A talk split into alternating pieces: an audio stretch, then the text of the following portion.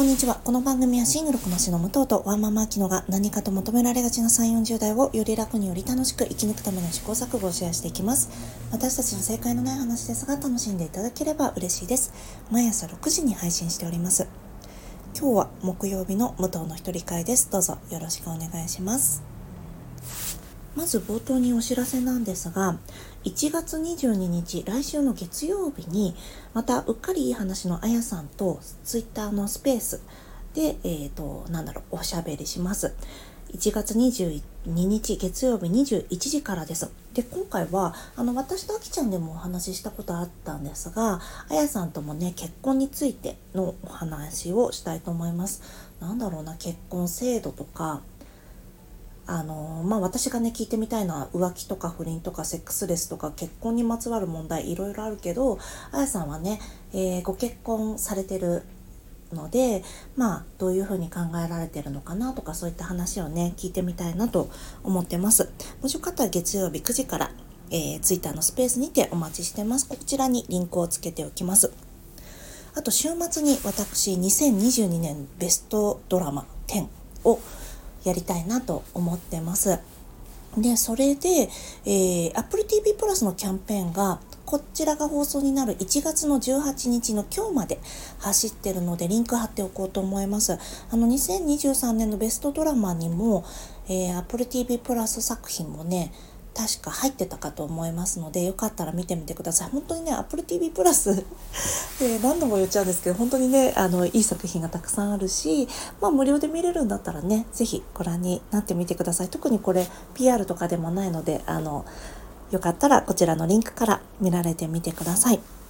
私は今ですね、この配信を、えーエミー賞がを見終わったところで撮っているんですが、本当にね、面白かったですね。まあ、今回エミー賞が、えー俳優組合のストでずれ込みまして、1月になったので、なんだろうな。あ、そっか、この作品もそういえばあったよねっていうのが結構あったので、そういった話も含めてね、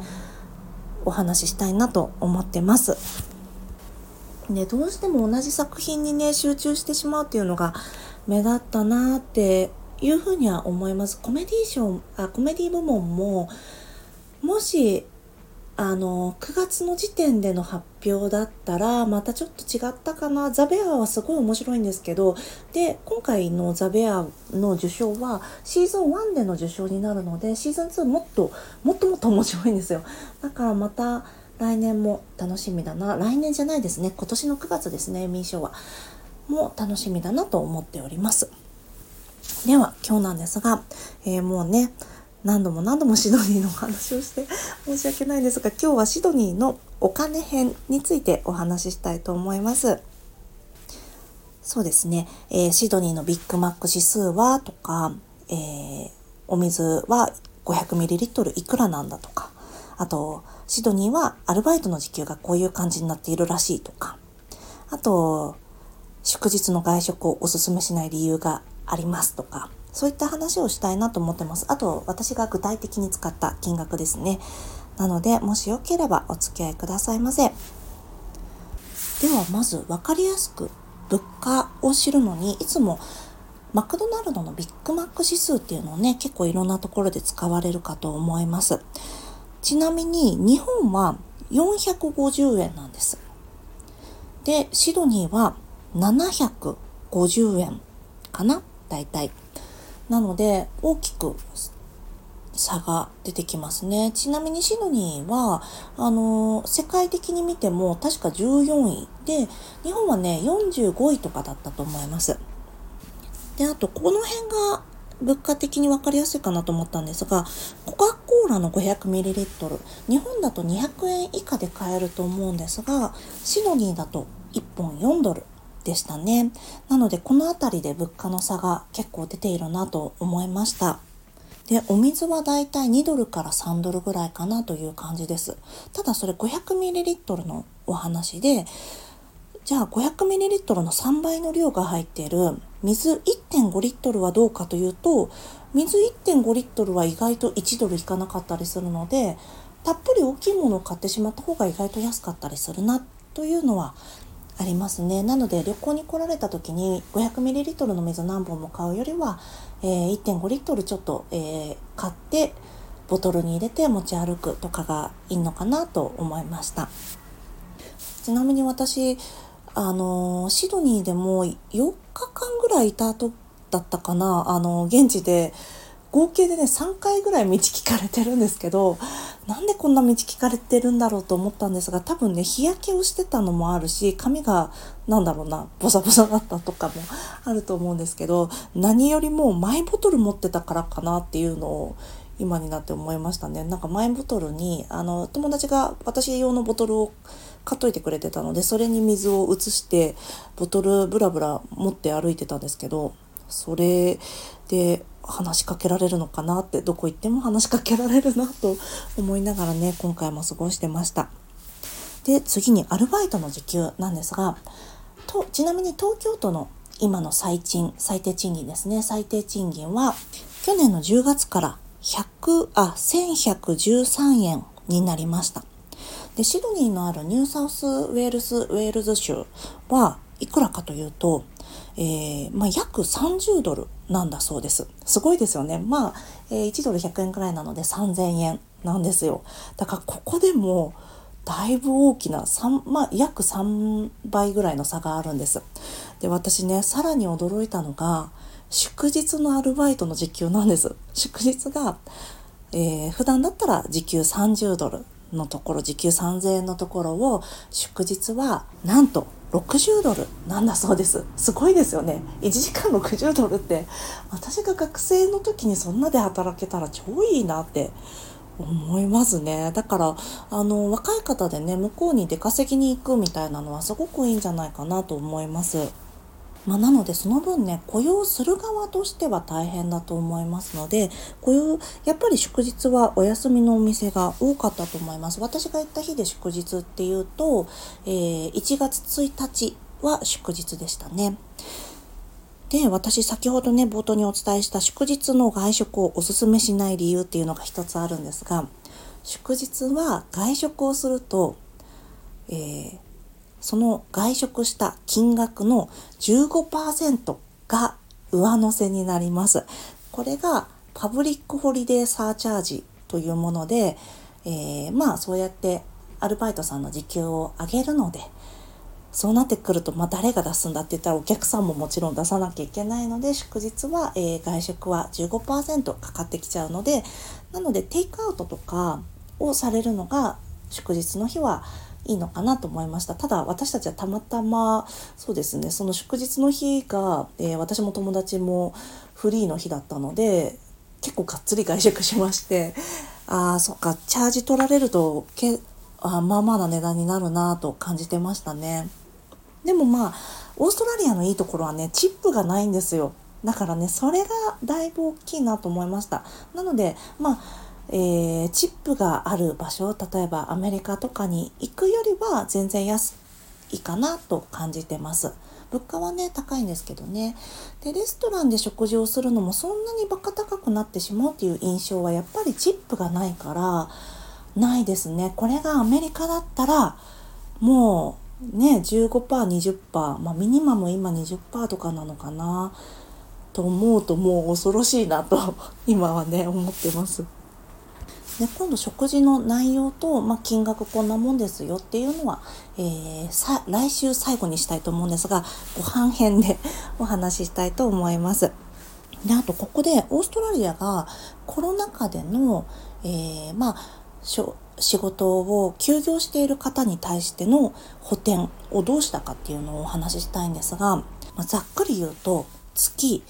3000ドル、まあ、30万円ですね。30万円の支給が国からあったそうです。給付金があったそうなんですよね。皆さん覚えてますか？あの、日本はね、10万、最初お肉券くれるって言ったんですよね。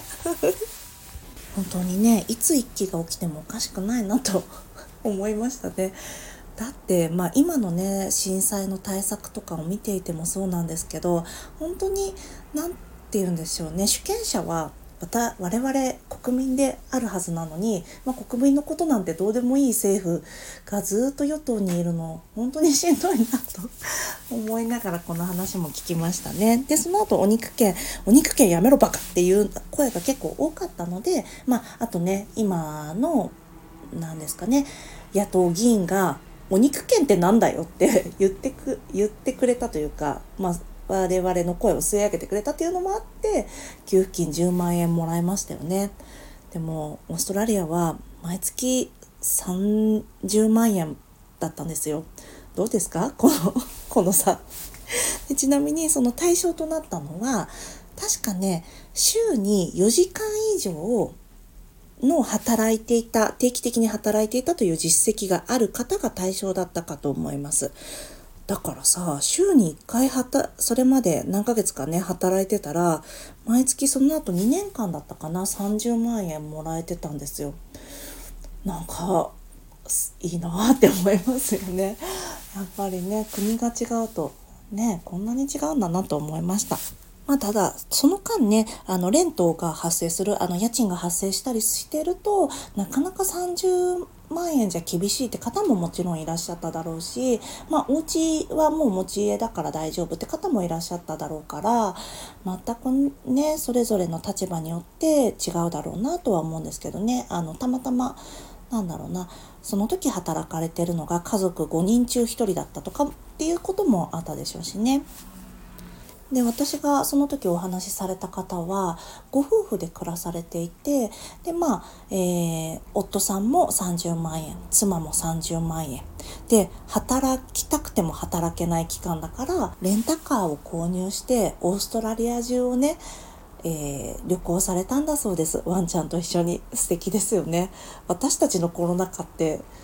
なんかどうだったんでしたっけ？あの夜8時は以降は居酒屋が開いてないとかさそんなことしながらマスクしながら働いてましたね。で次にオーストラリアはクレジットカードがオーストラリアはというかシドニーはクレジットカードがどこででも使えましたっていうお話をしたんですが私こんなところでも使えるんだっていうねびっくりが一つあったんですがそれがビッグイシューを売っているまあビッグイシューご存じない方のために言うと、まあ、日本でも売ってる方よくね特進だと見かけると思うんですがビッグイシューという雑誌をホームレスの方が売っていてその売り上げの一部がその販売員の方になんだろう行き渡るようになっているというシステムです。これ世界での、えー、世界各国いろんなところでねビッグイシュー売っている方いらっしゃるんですが、えー、オーストラリアでも私購入したんですけどもあのビッグイシュー買うからさすがにえー、皆さんホームレスの方なので現金がないとダメかなと思ったんですけどカードでも大丈夫だよって書いてあって そのスマホの端末でカード決済できるんですよ。すごい便利だなと思って。まあちょっとねカード会社の手から手数料取られちゃうっていうのはあると思うんですけどなかなか私最近ビッグイシュー買おうかなって新宿あたりとかで思ったとしてもああ今日現金何一つも持ってないやとか今日携帯しか持たないで歩いてたとかっていうことって私結構ザラにあるのであいろんなところでねカードだ カード使えるようになったらいいのになってその時思いましたね。で次に私にとってこれはねすごい大事な値段の一つなんですけど映画の値段はどうなってるかと言いますと映画の値段日本は今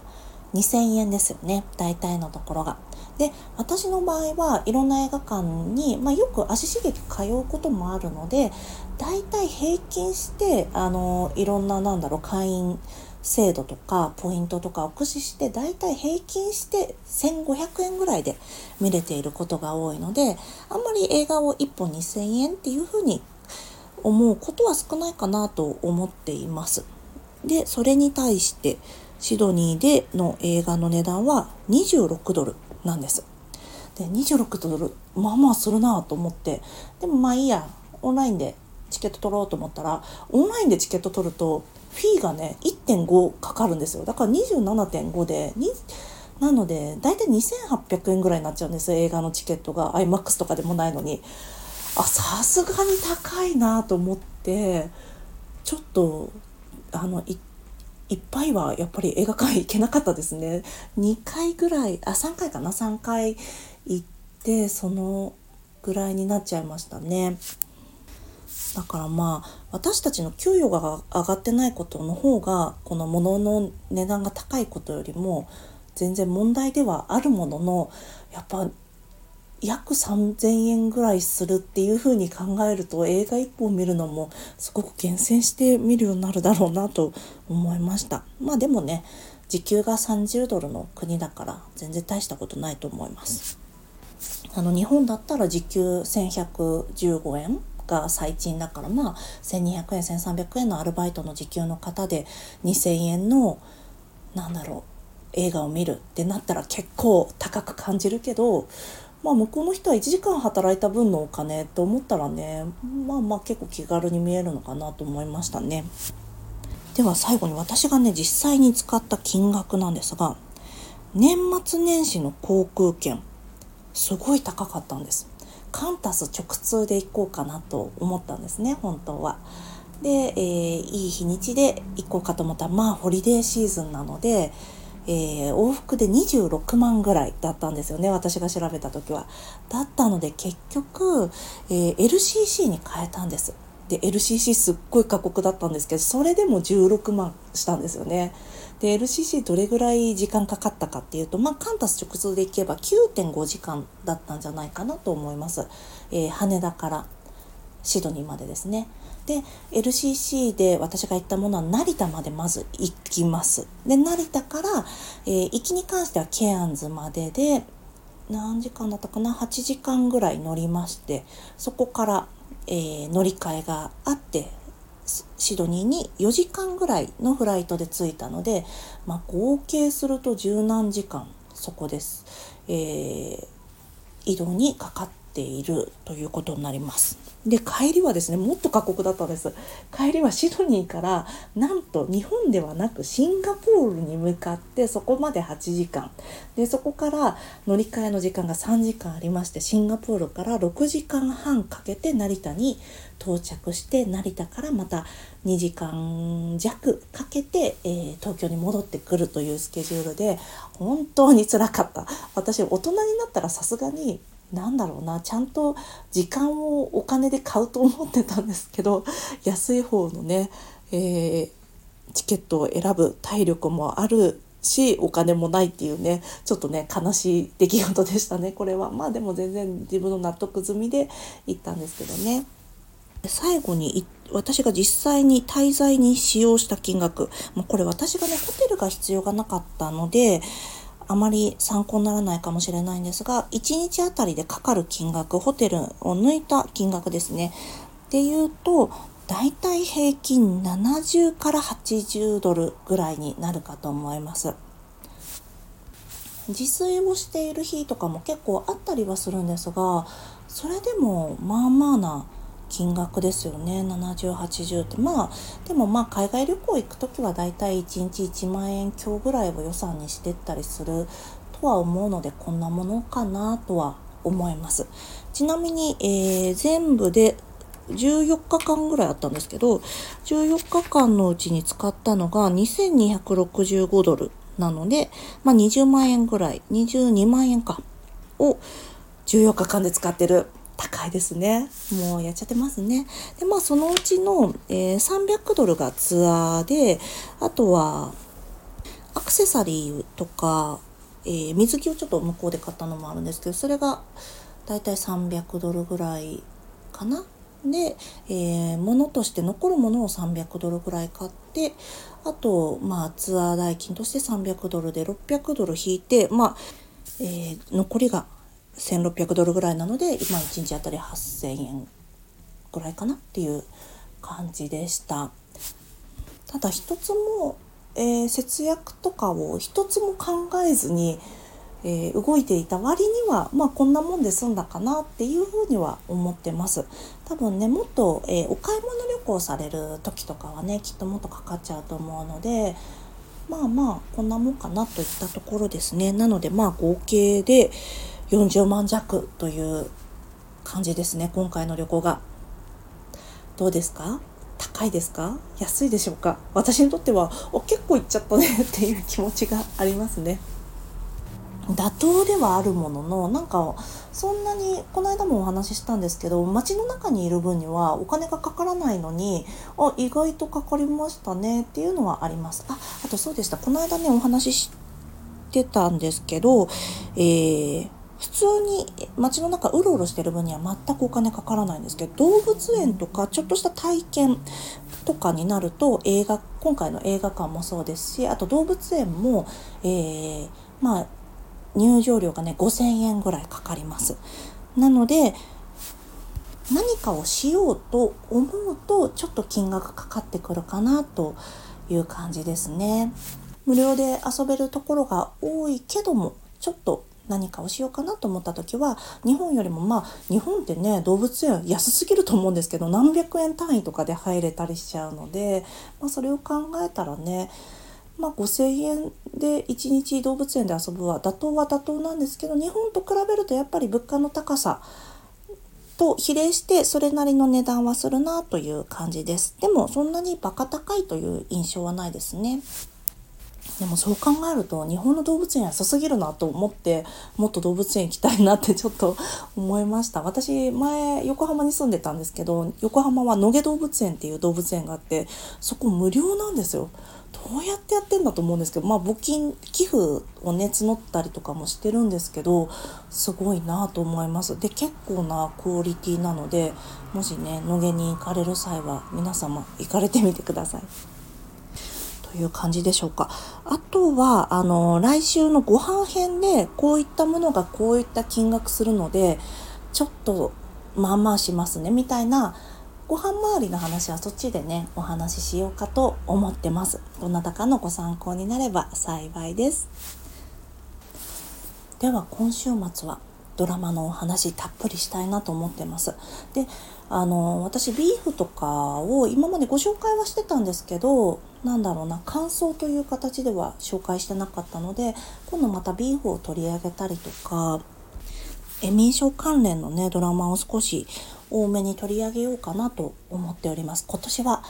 えー、去年以上にたくさん映画を見たいなと思ってますのでよかったら皆さんお付き合いいただければと思います。では今日も最後まで聞いていただきありがとうございます。この番組はスタンド FM はじめ各種ポッドキャストで配信しております。ハッシュタグ正解のない話でつぶやいていただきましたら私たちがいいねやコメントしに参ります。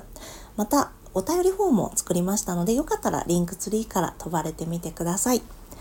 では明日はあきちゃんの一人会です。どうぞお楽しみください。ではまた次回失礼いたします。